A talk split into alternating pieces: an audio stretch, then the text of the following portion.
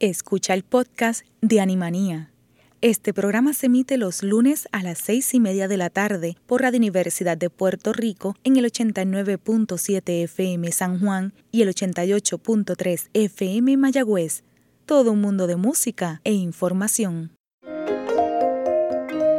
Radio Universidad de Puerto Rico presenta Animanía, un programa producido por el Movimiento Social Pro Bienestar Animal dirigido a promover la compasión y educación sobre los animales y donde se discuten asuntos de actualidad relacionados al bienestar animal.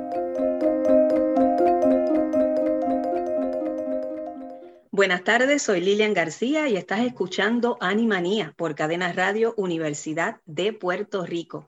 Qué bueno que estás con nosotros sintonizados para aprender sobre el bienestar animal. Y hoy tenemos un tema que hace un buen rato queríamos traer al programa porque quizás frecuentamos el lugar, pero no tenemos idea de todo, ¿verdad? Todo ese ecosistema y todo lo que podemos aprender de allí. Y nos estamos refiriendo al estuario de la Bahía de San Juan, un lugar que no tan solo disfrutamos nosotros, los residentes en Puerto Rico, sino también los turistas.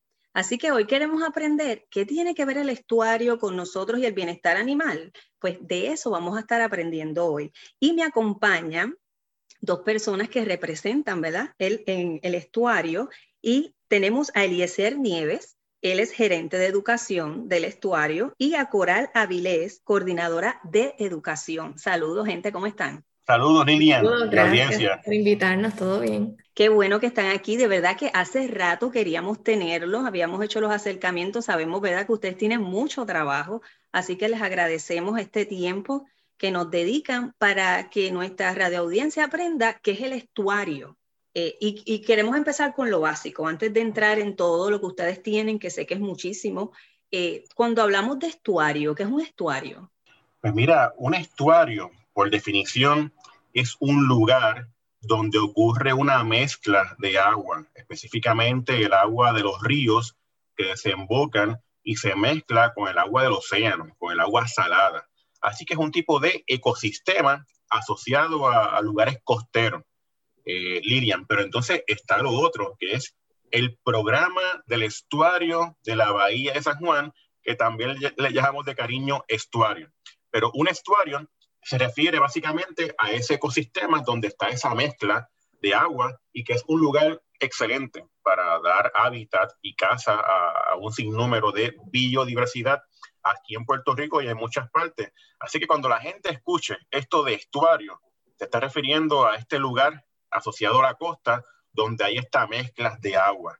Y, y el nuestro, ¿verdad? El estuario de la bahía de San Juan Obviamente en la bahía de San Juan es uno de los tres puntos que ocurre esta mezcla. Eh, el otro sería la laguna del condado, que es un área natural que el propio programa del estuario co-maneja con el Departamento de Recursos Naturales y Ambientales.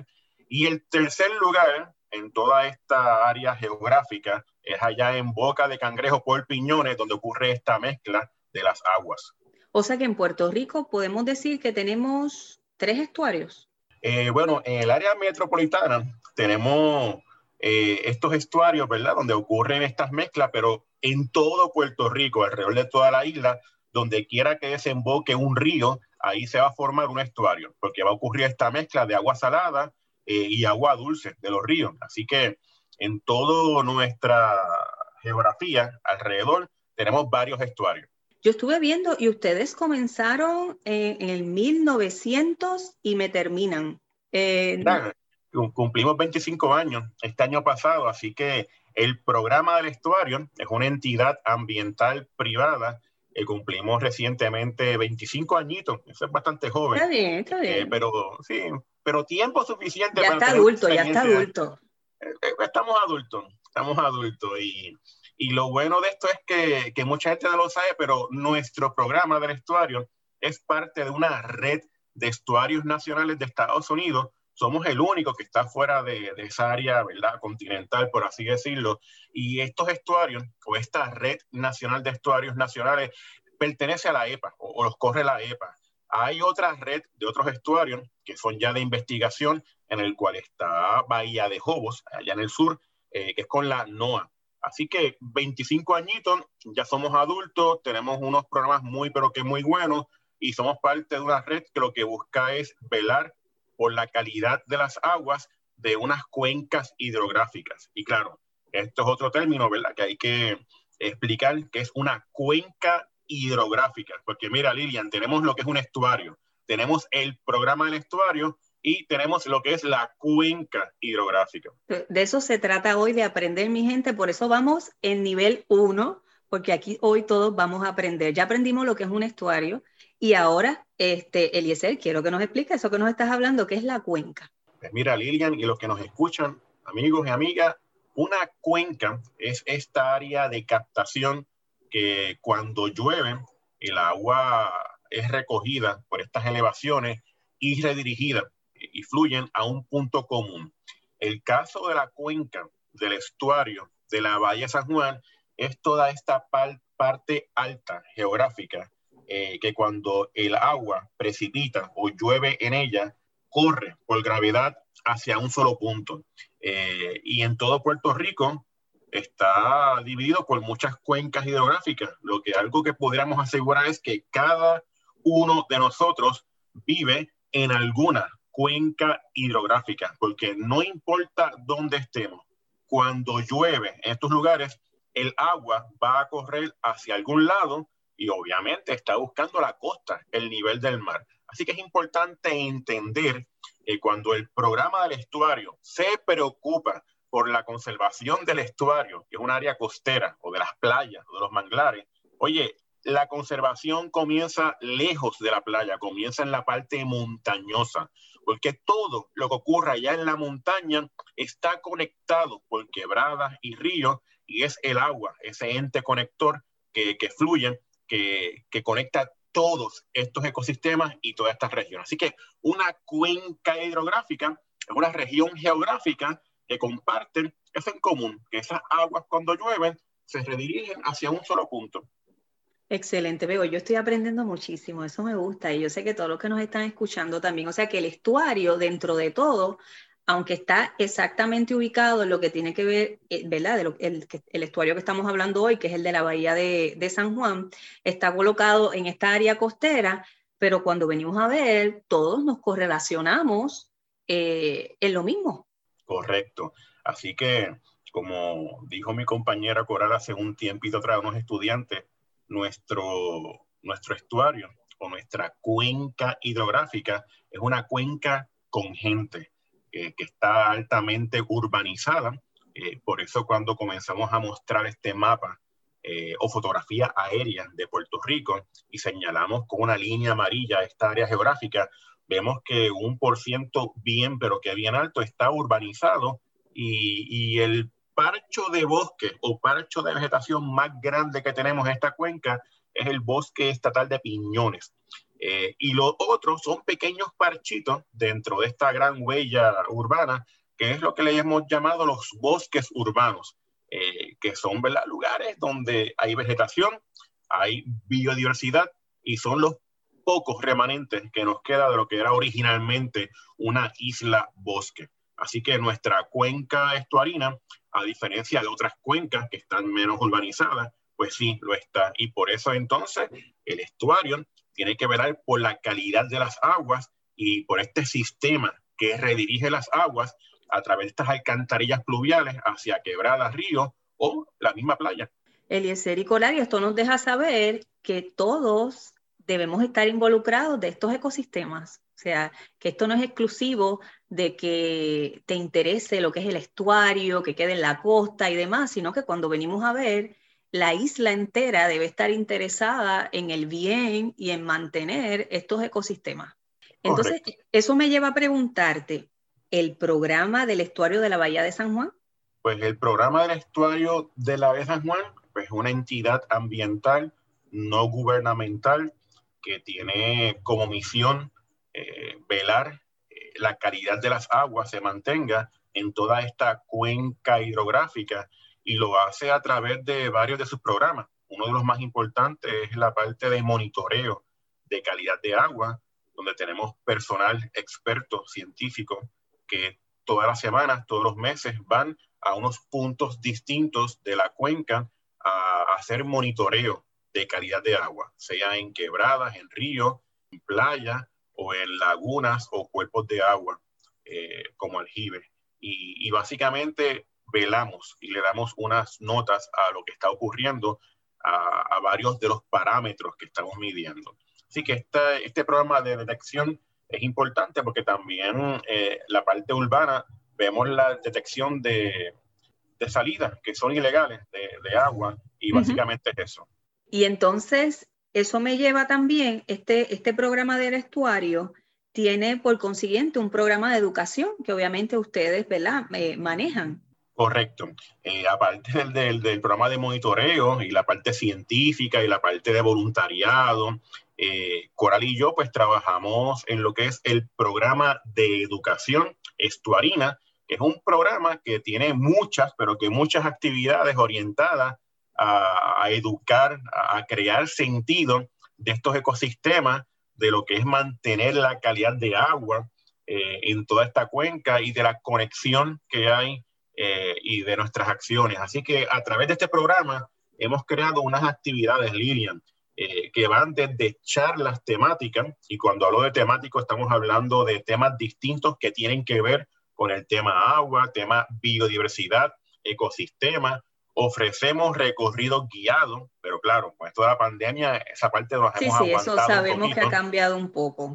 Claro, pero oye, estamos listos, estamos listos para tan pronto esto pase, volver a los bosques urbanos del estuario para dar recorrido.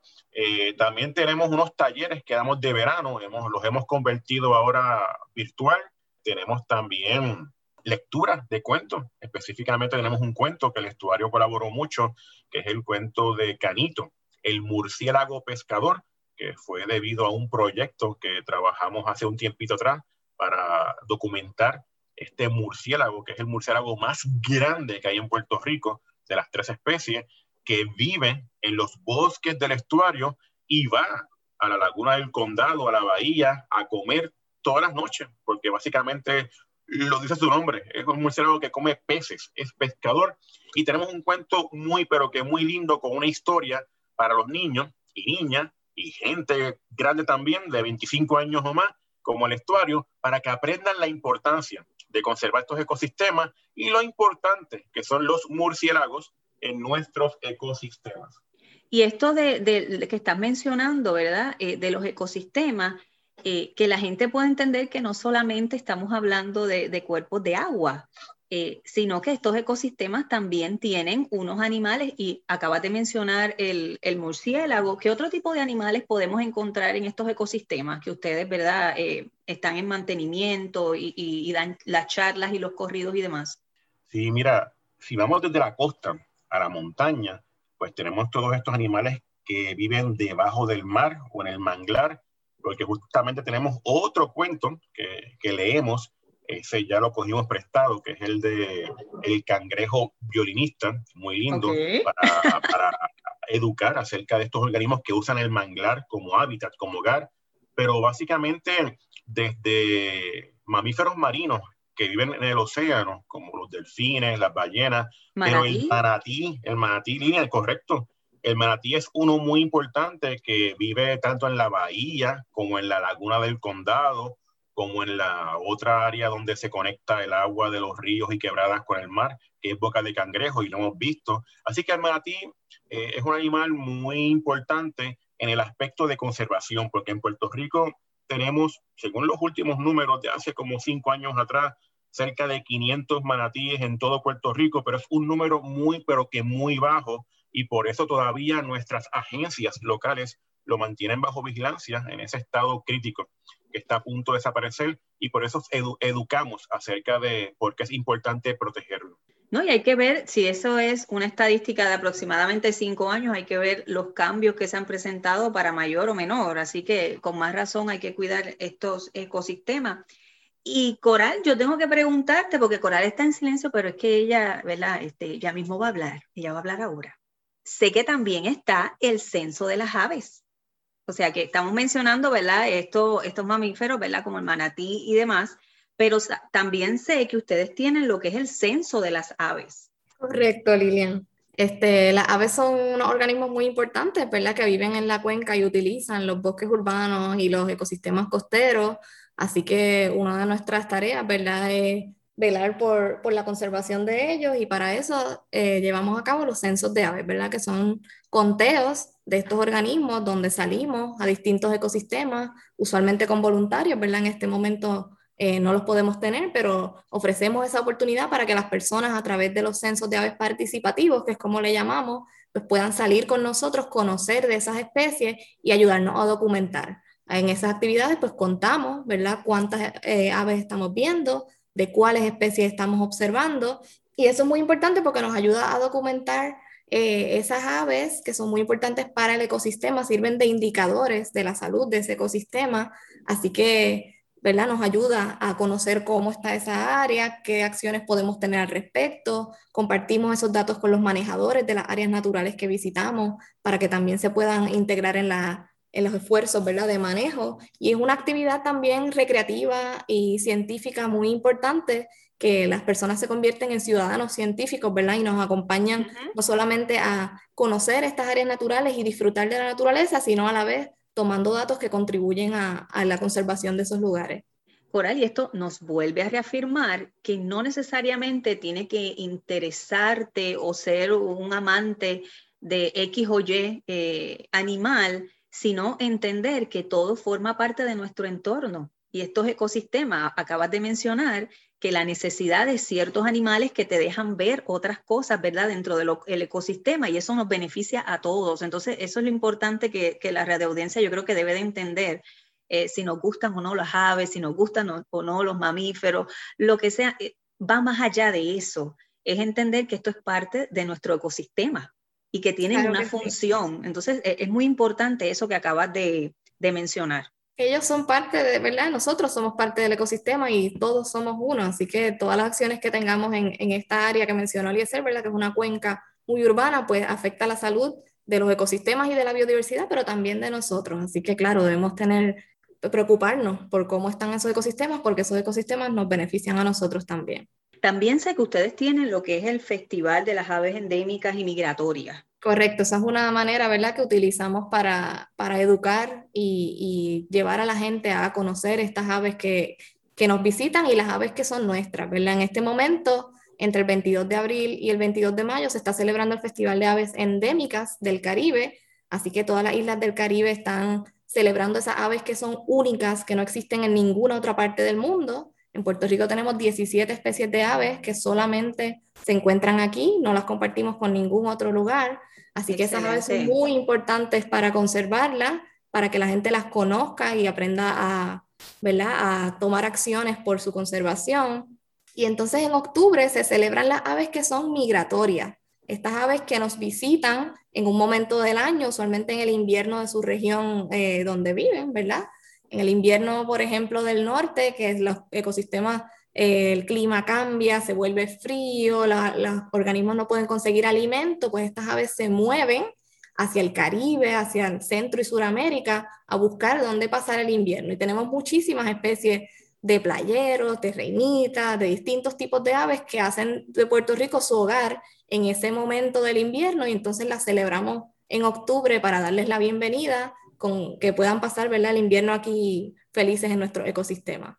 Entonces, Coral, para mi conocimiento, y entiendo que el que nos está escuchando, cuando me estás mencionando estas aves eh, que vienen en invierno, no necesariamente son el censo de aves navideñas, o sea, el censo, que eso es otra cosa que noté que, que también ustedes tienen.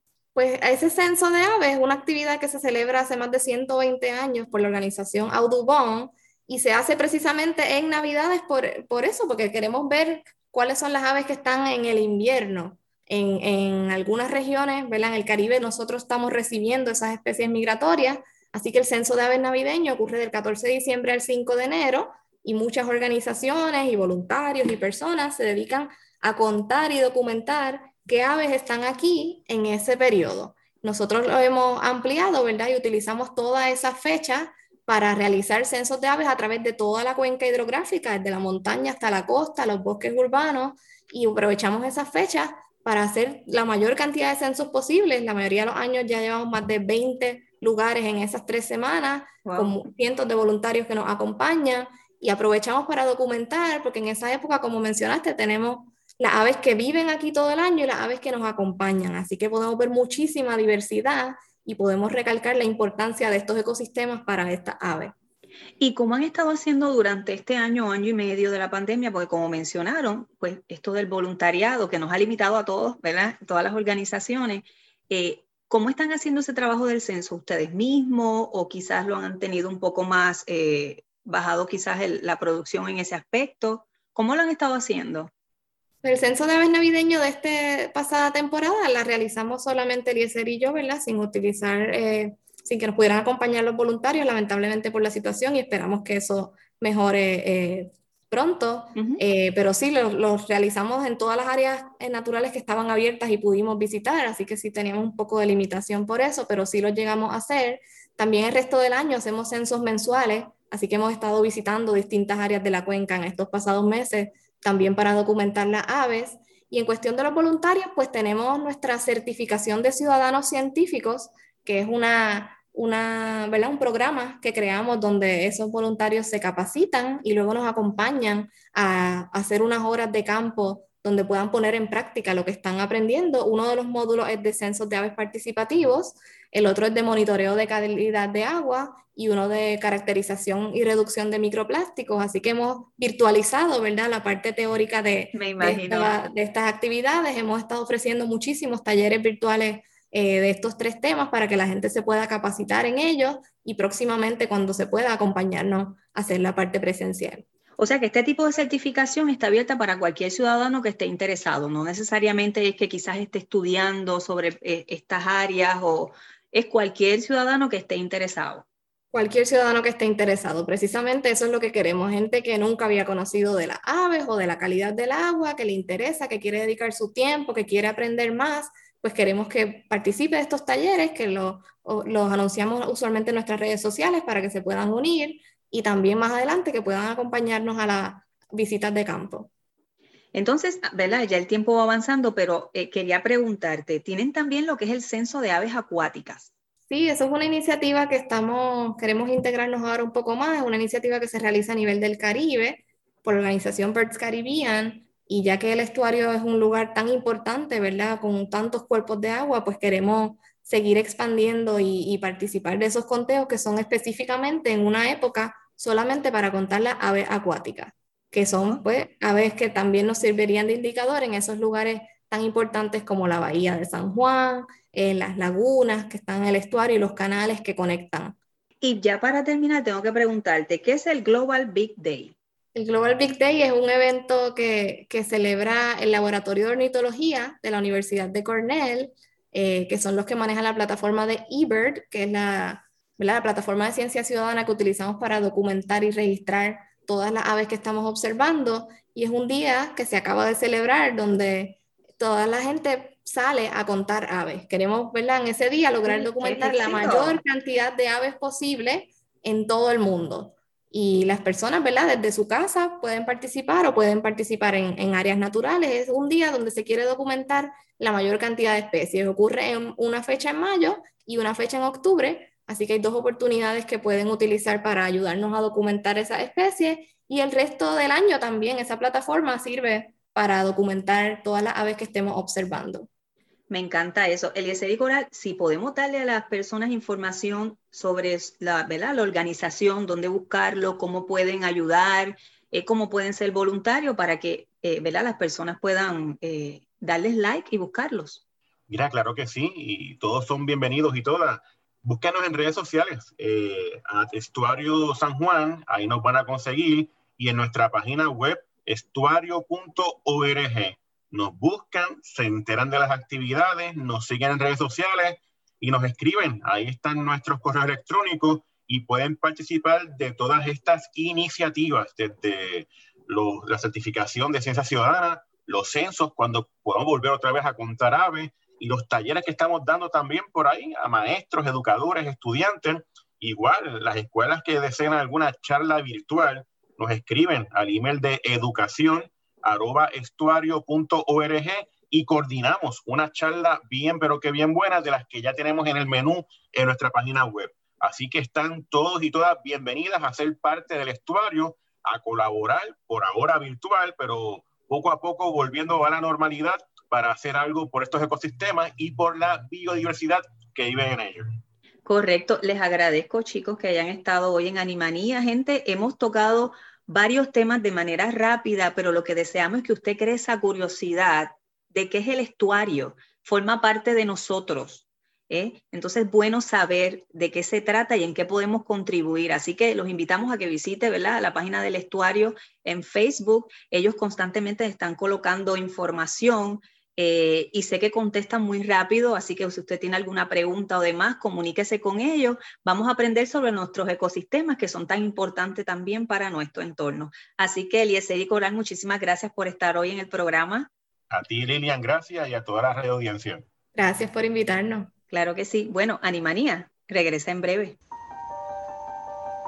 Quizás un solo animal no te parezca importante pero en nuestro país se tiran a la calle miles de animales todos los años. En Puerto Rico hay cientos de miles de perros y gatos que son abandonados. Los que tenemos en las calles no caben en este estadio. Juega limpio, no abandones. Esteriliza a tu mascota, es tu responsabilidad. Movimiento Social Pro Bienestar Animal, MOSPA. Agradezco nuevamente a la gente del estuario de la Bahía de San Juan. Eh, ellos estarán próximamente en el programa con otros temas y los invitamos a que puedan visitar sus redes sociales para que obtengan mayor información. Les recordamos que esta semana se celebra el National Rescue Dog Day, que no es otra cosa que el Día Nacional del Perro Rescatado. Para todos los que hemos rescatado a un perrito de la calle, esta semana es su día. También eso me lleva a decirle que ya pronto como esta semana, comienza la nueva campaña educativa de MOSPA. La tenencia responsable nos toca a todos. Así que esta semana busque nuestras redes sociales. Recuerde que estamos como Movimiento Social Pro Bienestar Animal MOSPA. Estamos en Facebook, Instagram, Twitter y YouTube. Así que desde esta semana esté pendiente porque comienza la nueva campaña educativa. La tenencia responsable nos toca a todos. Y sé que cuando vean al recurso que va a estar, ¿verdad?, de portavoz de esta campaña, le va a encantar, llevando el mensaje de tenencia responsable con nuestros animalitos. Así que pendientes esta semana. Y ahora sí, hemos llegado al final de un programa más de Animanía. Agradezco la dirección técnica de Radio Universidad. Yo los espero el próximo lunes a las seis y media de la tarde. Y recuerde, esterilice su mascota, es su responsabilidad. Buenas noches el Movimiento Social Pro Bienestar Animal presentó Animanía. Los esperamos para una nueva edición el próximo lunes a las 6 y 30 de la tarde por Cadena Radio Universidad de Puerto Rico. Acaba de escuchar el podcast de Animanía. Le invitamos a que nos sintonice los lunes a las seis y media de la tarde por Radio Universidad de Puerto Rico en el 89.7 FM San Juan y el 88.3 FM Mayagüez. Todo un mundo de música e información.